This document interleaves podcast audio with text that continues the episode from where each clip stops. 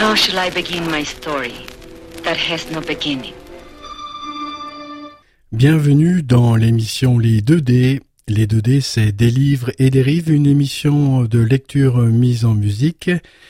C'est tous les dimanches à partir de 11h et puis le mardi à partir de 22h sur les ondes de Radio Méga 99.2. There can be no disgrace in the true expression of love. But without it, a man can be coarsened and degraded in mind, body, and soul. Bienvenue, amis auditrices, amis auditeurs, dans l'émission Les 2D des livres et des rives, une émission de lecture euh, mise en musique. Et c'est tous les dimanches à partir de 11h avec une rediffusion également le mardi à 22h sur les ondes de cette même radio à Valence, au 35 rue Promso.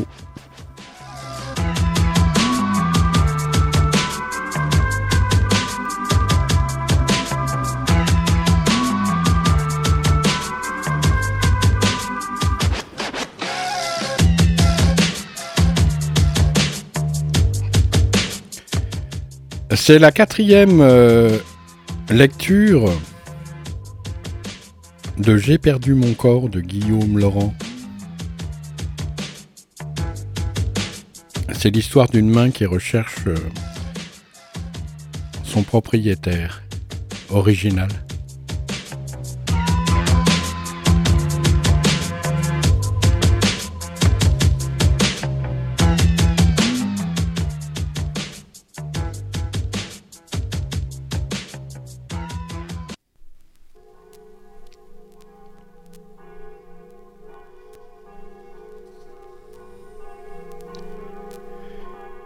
J'attends une petite éternité avant qu'une étincelle d'énergie renaisse dans ma paume et se propage dans toutes mes articulations.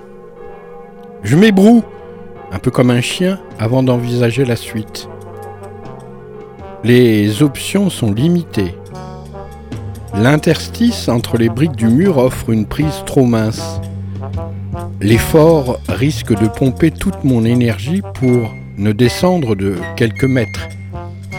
Si je lâche, je vais ensuite m'écraser quatre étages plus bas sur le trottoir d'un boulevard assez animé, ma foi. Très peu pour moi. J'avise alors le conduit d'évacuation d'une gouttière qui tombe à la verticale, tout près du rebord. Crochetant l'arête des briques, je parviens à coulisser jusque-là et à saisir le cylindre de zinc. Mon capital énergétique est déjà un peu entamé, la descente vers le boulevard me paraît soudain suicidaire. J'opte pour l'ascension vers la gouttière, beaucoup plus proche. Je l'atteins et m'y agrippe du bout des doigts. Tandis que je me laisse pendre dans le vide, mes articulations exsangues commencent à flancher. Par un mouvement de contraction et de relâchement alterné, j'amorce un balancement. Je l'accentue suffisamment pour tenter un ultime rétablissement. Ça se joue à un millimètre près. Je retombe du bon côté et reste inerte sur le zinc, la paume vers le ciel.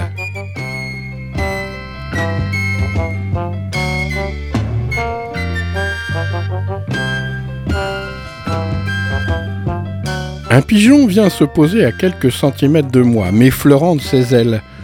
Je sors de ma catalepsie pour claquer euh, dans mes doigts. Il s'envole. J'en profite pour me redresser et reprendre mon périple de main baladeuse.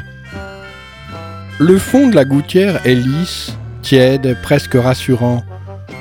Je me résigne à l'abandonner euh, pour la surface nettement plus abrasive des ardoises du toit. Parvenu au fait, au lieu d'un pan d'ardoise qui redescendrait de l'autre côté, je rencontre un muret en béton. De l'autre côté, je débouche sur une surface plane couverte d'un revêtement en bitume. J'avance prudemment et tombe sur un gros conduit en aluminium d'une tiédeur agréable. Je l'escalade pour en suivre le tracé. Après un coude, Il rejoint deux autres conduits et disparaît dans la paroi d'un petit bloc de béton. Sous la jointure, il y a un petit recoin à l'abri où la chaleur des tuyaux se diffuse. Je m'y abandonne, âme et ongles.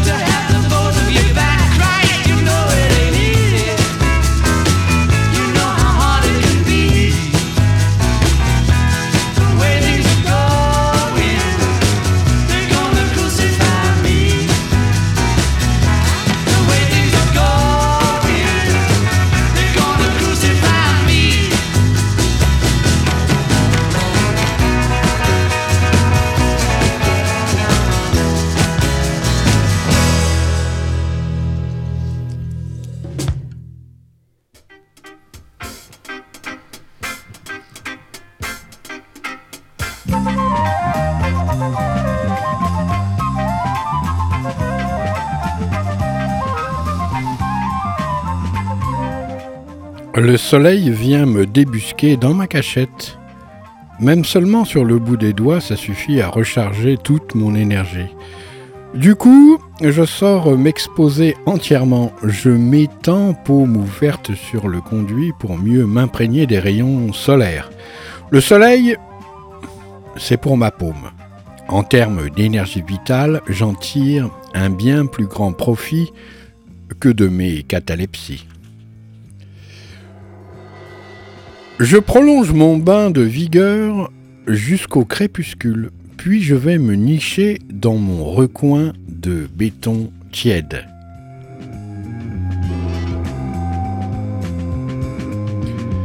D'après mes calculs, nous sommes euh, fin septembre,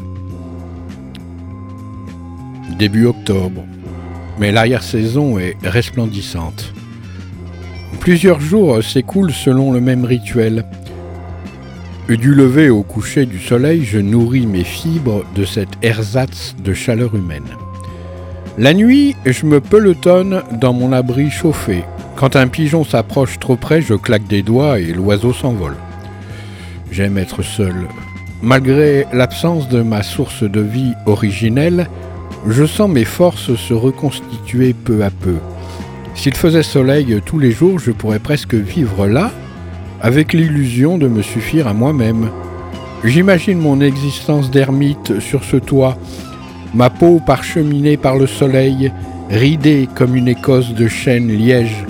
Ce jour-là, enfin, j'aurais peut-être acquis la sagesse de vivre dans le présent sans rêver d'un autre destin, comme je n'ai cessé de le faire du temps de ma plénitude et sans ruminer le passé, comme je suis en train de le faire en regrettant de n'avoir pas su vivre le présent autrefois.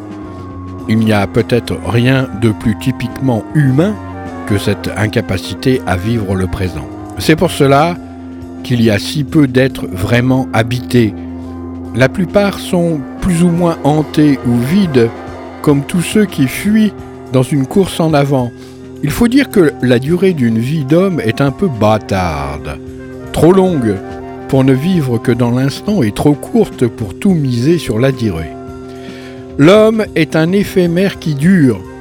S'il ne veut pas se brûler prématurément les ailes dans les plaisirs immédiats, ni sacrifier sa vie à construire un bonheur dont il n'aura pas le temps de profiter, il doit accepter un compromis fondamental. Beaucoup le font malgré eux, avec plus de crainte que de lucidité. D'autres encore préfèrent s'illusionner jusqu'à ce que les circonstances rectifient brutalement le cap de leur existence. Le manque d'humilité est sûrement un des facteurs de cette incapacité à vivre le présent.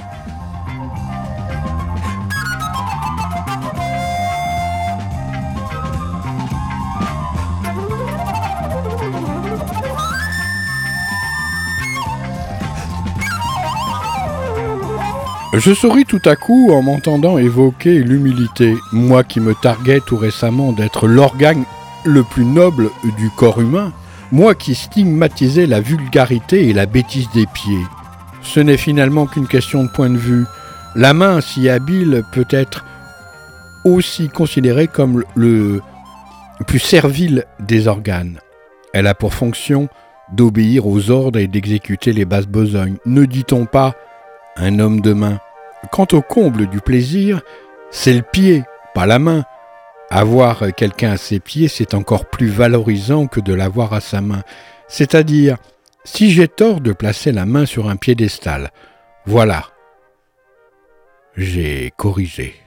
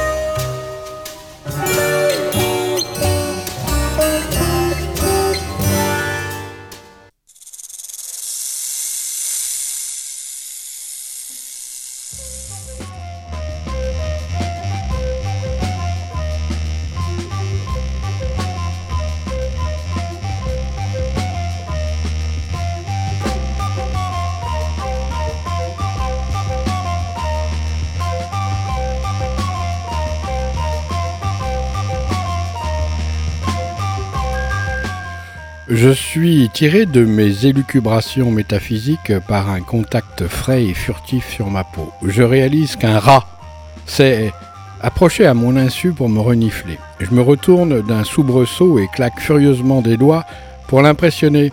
Il s'éloigne un peu mais ne s'enfuit pas. Moite d'appréhension, ce n'est pas un pigeon. Je m'éloigne vers l'autre côté du toit. Il est temps de prendre la tangente. Même si j'ai emmagasiné assez de force pour faire euh, face à une attaque et tenter de l'étouffer d'une poigne raticide, ses congénères me feraient la peau le temps que je récupère. Je n'ai pas échappé au bistouri pour finir disséqué par une souris. Il me suit à distance jusqu'à la gouttière. Manque de chance de ce côté-là, aussi on surplombe une rue animée. Tant pis, je n'ai pas le choix. J'emprunte le premier conduit qui descend le long du mur.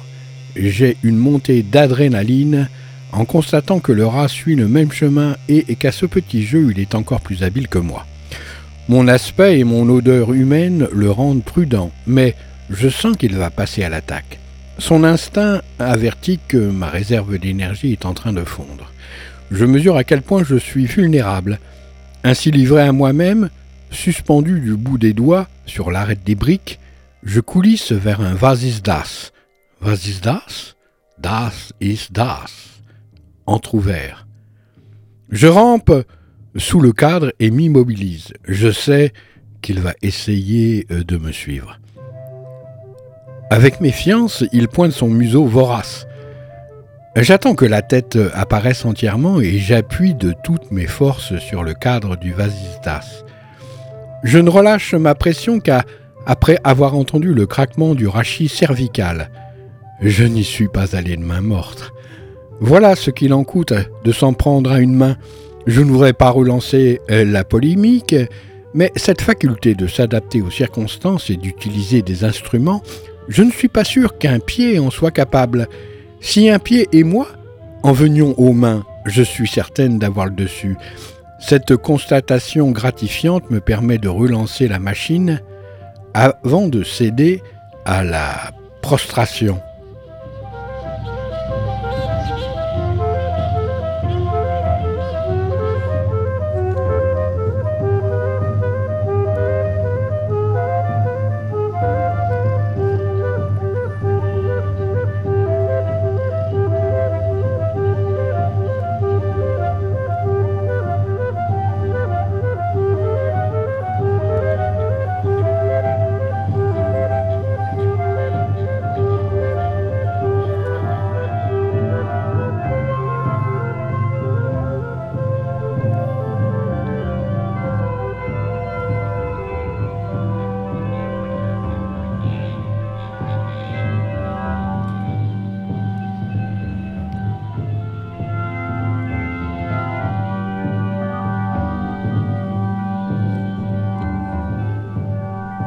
Se savonner sous la douche sans laisser échapper la savonnette, ce n'est acquis d'avance pour personne. Mais pour un manchot, euh, ça revient à descendre les escaliers de la Tour Eiffel en monocycle avec une coupe de champagne en équilibre sur la tête. Il n'y avait qu'en porte-serviette que l'avant-bras mutilé de Naoufel se révélait un tant soit peu fonctionnel. L'épreuve de l'habillage succédant à celle de la toilette, Naf-Naf enfila son blouson pour descendre à la supérette. C'est alors que sa main rencontra le petit aérosol blanc sans étiquette enfourné distraitement au fond de sa poche. La curiosité l'emporta. Il appuya sur le bouton pressoir. Un petit nuage vaporeux s'en dégagea comme d'une bombe de déodorant. Naf-Naf tendit le cou pour renifler. Ça piquait les yeux.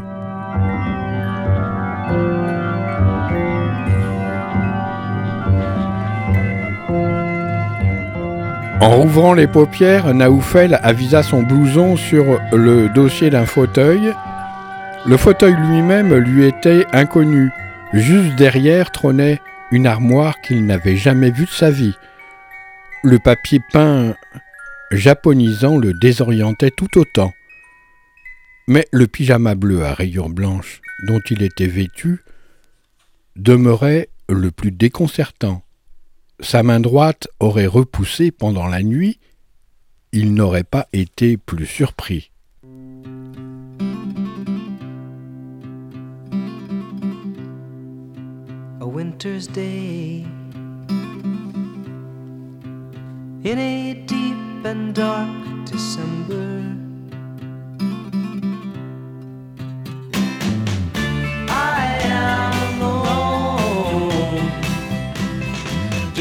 From my window to the streets below on a freshly fallen silent shroud of snow. I am a rock, I am an island.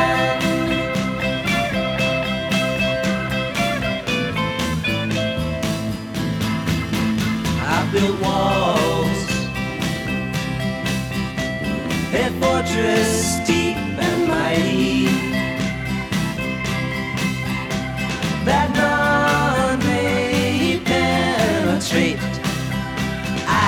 no need of friendship. Friendship causes pain. It's laughter and it's loving I disdain.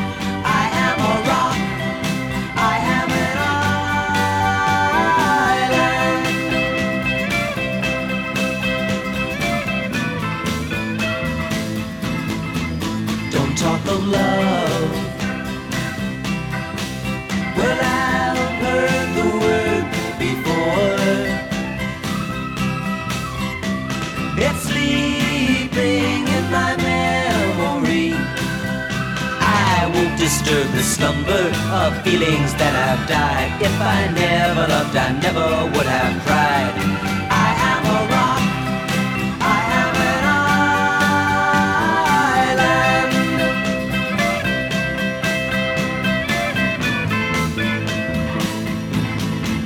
I have my books and my poetry to protect me. Shielded in my armor, hiding in my room, safe within my womb. I touch no one and no one touches me. I am a rock. I am an island. And a rock feels no pain, and an island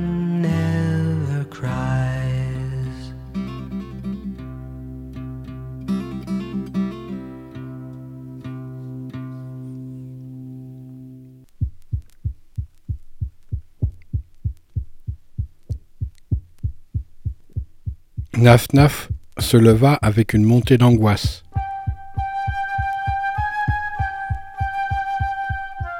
Ses vêtements étaient pliés sur une chaise à côté du lit. Il s'habilla, enfila son blouson et sortit dans un couloir qui ne lui disait strictement rien, que dalle. Le living room rococo et rikiki, dans lequel il déboucha en revanche, lui était vaguement familier. En visualisant la pièce sous un autre angle, Naoufel l'identifia tout à coup. Au même instant, Baudruche Ier apparut avec un plateau de petit déjeuner et un grand sourire mielleux tartiné sur sa figure de bisounours impérial. As-tu bien dormi? Tandis qu'il filtrait son thé au jasmin avec une passoire en bambou, Naf-Naf le contemplait médusé. Il lui fallait absolument comprendre comment il avait atterri là. Il se souvenait d'être rentré bredouille de l'hôpital Saint-Antoine, de s'être cou tôt, dans son lit, mais pas d'être passé à travers le mur. Le gros plein de capoc prit tout son temps. Il souffla sur son thé, but une gorgée de jus de carotte et à son otage, tendit à son otage un biscuit au soja qui aurait pu lui faire office de blindage bio s'il en avait collé sur sa porte. La veille au soir, comme chaque premier mardi du mois, en rentrant de sa séance de méditation de groupe vers minuit, il était tombé sur Naoufel et la vieille russe en train de se chamailler sur le palier. Coiffé d'une chapka, Naoufel essayait vainement d'introduire sa clé dans la serrure de sa porte, tandis que la vieille le tirait à U et à Dia pour récupérer les habits de son fils Nikita. Kapok Le grand prit le temps de savourer une gorgée de thé avant de poursuivre. L'appartement de la vieille était sans dessus-dessous. D'après lui, Naoufel et elle étaient venus à bout de deux bouteilles de gin avant le déballage des photos, puis de la garde-robe du fils défunt. Le bon Saint Baudruche avait donc pris Naoufel sous son aile et l'avait ramené chez lui pour lui faire prendre un bain et le mettre au lit avec un pyjama de son neveu.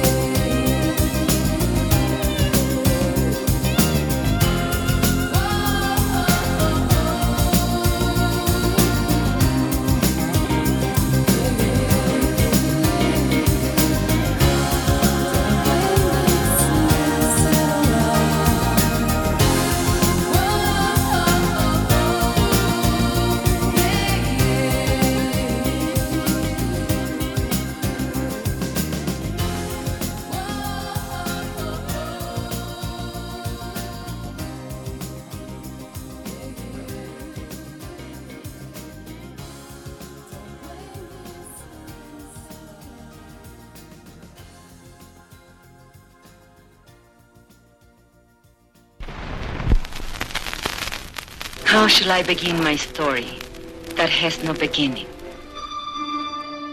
Bienvenue dans l'émission Les 2D. Les 2D, c'est des livres et des rives, une émission de lecture mise en musique. C'est tous les dimanches à partir de 11h et puis le mardi à partir de 22h sur les ondes de Radio Méga 99.2.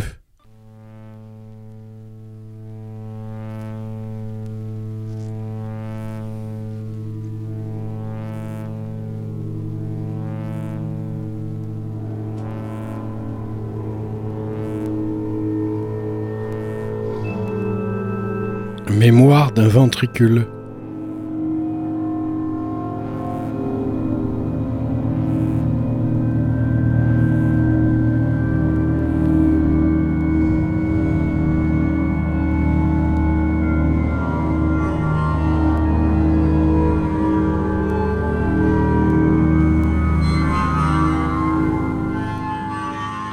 Nafnaf euh, tenta de faire coïncider ce récit avec une réminiscence quelconque, mais rien ne vint.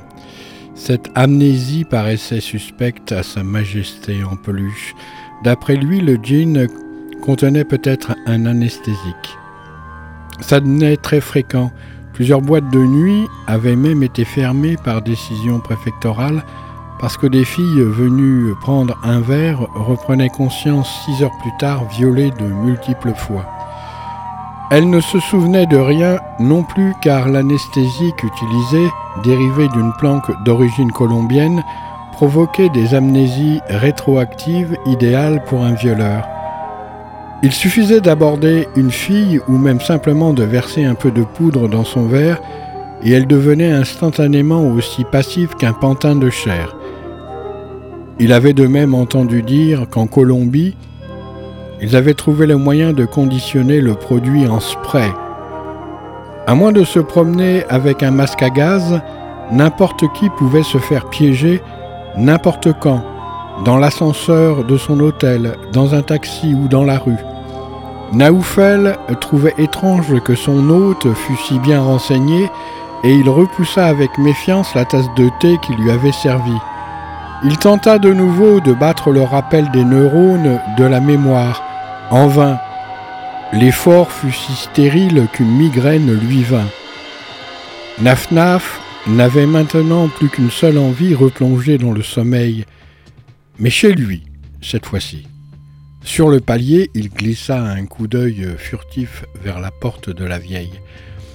S'il n'avait pas été aussi vidé, migraineux, Nafnaf aurait presque été tenté d'aller vérifier si sa version corroborait celle de sa majesté guimauve, Demain, ce serait un autre jour. Une fois la porte refermée, il accrocha son blouson sur la patère et s'allongea sur le lit. Ses paupières se refermèrent comme les écoutilles d'un sous-marin.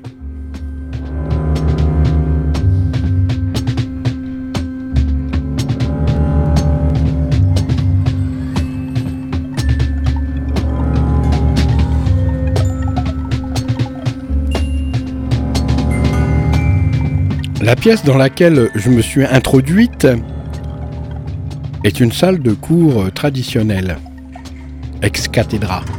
Un grand tableau noir et un bureau coffre sur une estrade font face à des rangées de tables et amphithéâtres.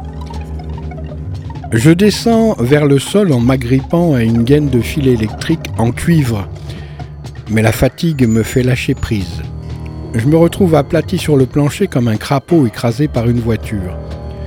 Rassemblant mes derniers lambeaux de volonté, je flageole vers l'estrade. Un plan audacieux vient de germer dans mon esprit. Je rampe sous le coffrage du bureau pour me mettre à l'abri des regards, puis je souffle ma dernière lueur de conscience.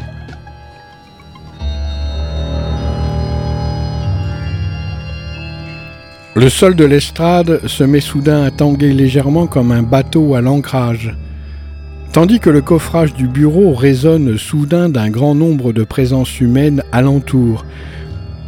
Je vois apparaître deux pieds humains dans des chaussures bon marché. Une grande émotion me saisit à les voir si près, pâteaux et débonnaires comme des chevaux de trait. je réprime l'envie de me manifester joyeusement d'une chic noude ou en dénouant les lacets pour les attacher ensemble. Mais la sagesse m'incite à la réserve. Nous ne sommes pas à égalité. Leur présence résonne en moi comme une promesse de plénitude. La mienne, s'ils la découvraient, ne provoquerait en eux que de l'étonnement ou de la répugnance. En évitant d'entrer en contact avec les pieds de l'homme, j'avance le long de la cloison vers une serviette en cuir. Avec d'infinies précautions, je me faufile à l'intérieur. À force de contorsion, je me tasse tout au fond, dans un dossier cartonné. Il ne me reste plus qu'à espérer sortir d'ici en passager clandestin sans trahir ma présence. Je croise les doigts.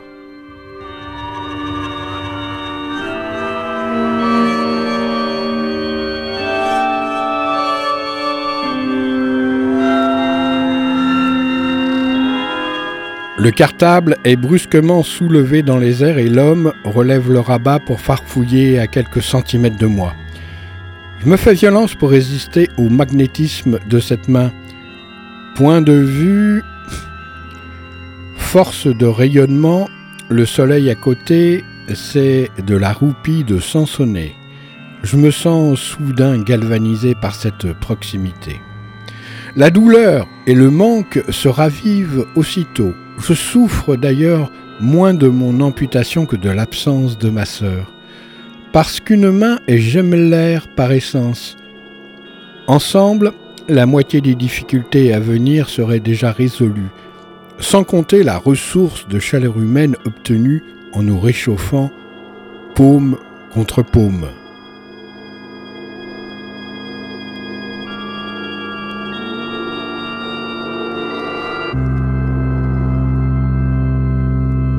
En attendant, l'homme balance sa serviette à bout de bras et je tangue suspendu dans les airs. Chacun de ses pas m'éloigne un peu plus de mon lieu de détention, c'est déjà ça. Le rabat s'ouvre soudain et ma consoeur dépose un objet entouré de papier, puis le tangage reprend. Mon petit doigt me dit qu'il s'agit d'un sandwich. Je tâte pour vérifier. Thon, mayonnaise. Après un atterrissage un peu brutal, l'homme récupère son casse-croûte et laisse le rabat ouvert. C'est le moment d'aviser. Si je ne tente pas une sortie maintenant, j'ai de fortes chances de me retrouver d'ici peu à la case départ. Moite d'appréhension, je rampe hors de ma cachette et je me carapate sous le banc public où l'homme s'est installé pour déjeuner. Des baskets, des mocassins, des escarpins puis des espadrilles passent à portée de main. Un chien tend sa truffe vers moi, mais sa maîtresse, très heureusement, tire sur sa laisse. La situation est critique, je dois impérativement me rabattre sur une cachette plus sûre, quitter l'abri du banc sous les yeux de l'homme sans être vu, puis traverser la rue sans me faire écraser, semble utopique. Dans la direction opposée, seule la largeur du trottoir me sépare de la grille d'un square.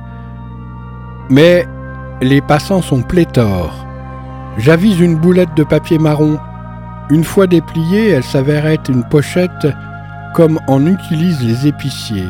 Je m'y introduis, puis, après avoir percé cinq trous pour laisser dépasser mes doigts, j'entreprends une traversée de limaçon vers le square déguisé en détritus.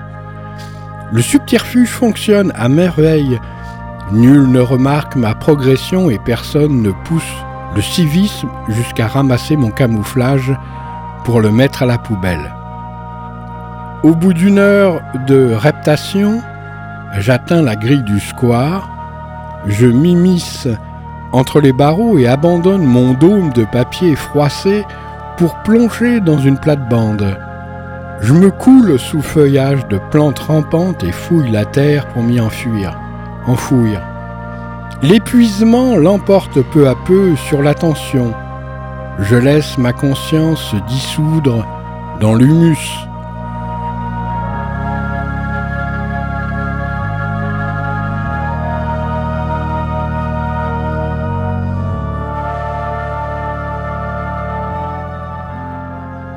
Durant la nuit, le froid m'éveille, je m'ébroue, imprégné jusqu'aux os. D'une humidité glacée, je m'extrais de la terre en grelottant.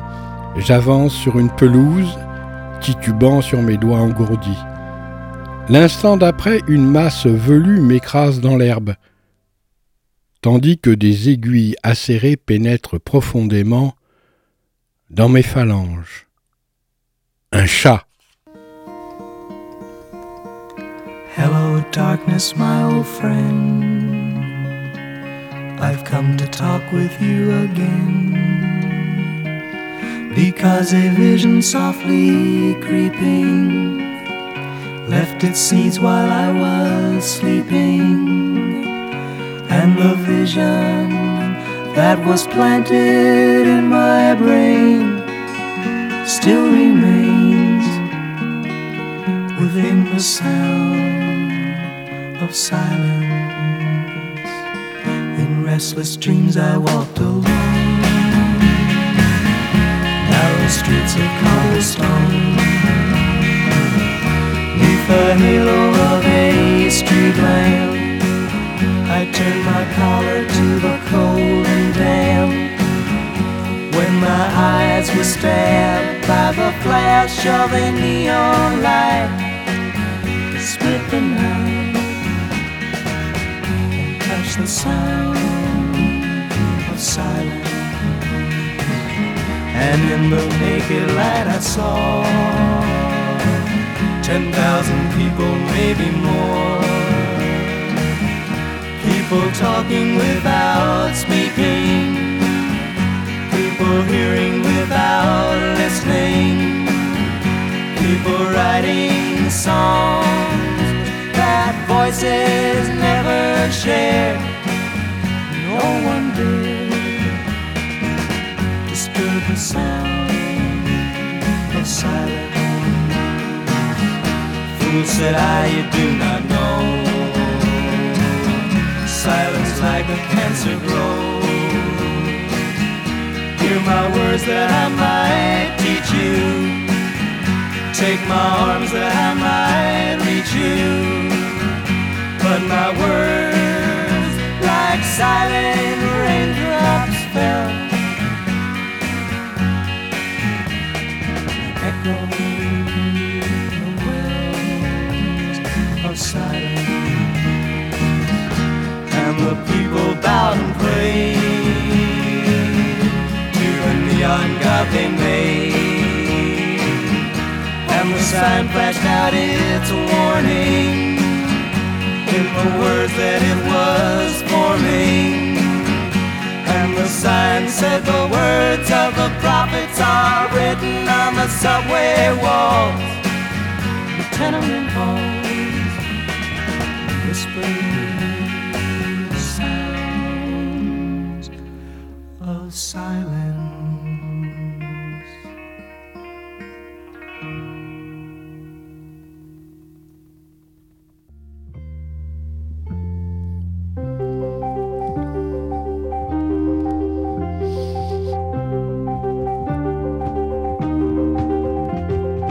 Lui-même, en revanche, a du mal à m'identifier.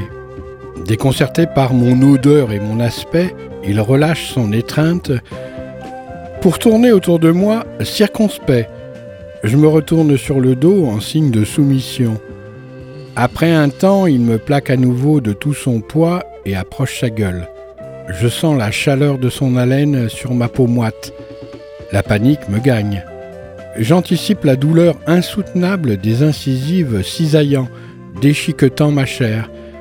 Mais au lieu de planter ses crocs, il frotte son menton plusieurs fois d'affilée sur le bout de mes doigts. Je réalise soudain qu'il est comme moi en manque de chaleur humaine. J'accompagne son mouvement d'une pression de plus en plus caressante. Je descends plus loin, le long de la gorge, puis je remonte sur le museau, entre les deux yeux. Bientôt, je me sens vibrer du bourdonnement chaud de son ronronnement, cette vibration me réchauffe l'âme et recharge peu à peu mes réserves d'énergie.